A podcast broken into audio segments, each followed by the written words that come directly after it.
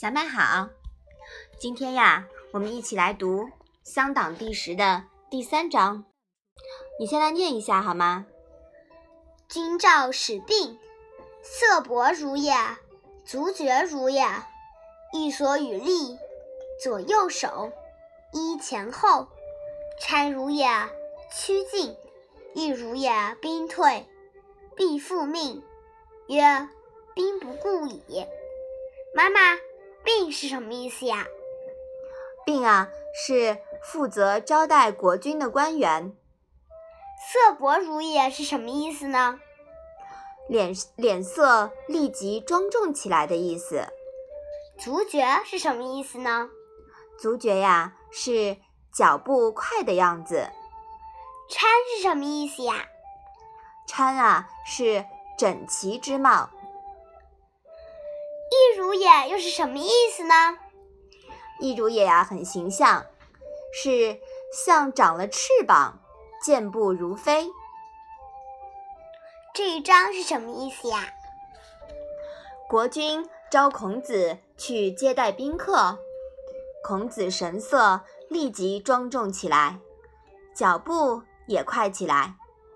他向和他站在一起的人作揖，手向左。或向右作揖，衣服前后摆动，却整齐不乱。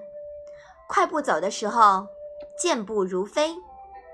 宾客走后，必定向君主回报说：“客人已经走远，不再回头张望了。”你看啊，我们的古文字啊，真的很很有趣。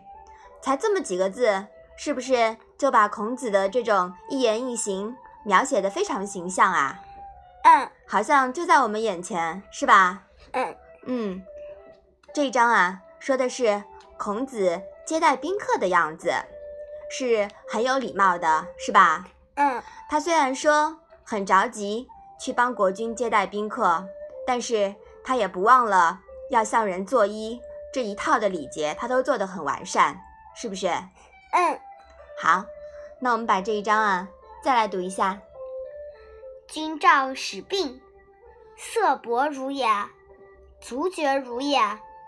一所与立，左右手，揖前后。搀如也，趋近；亦如也，兵退，必复命。曰：兵不顾矣。好，那我们今天的《论语》小问问就到这里吧。谢谢妈妈。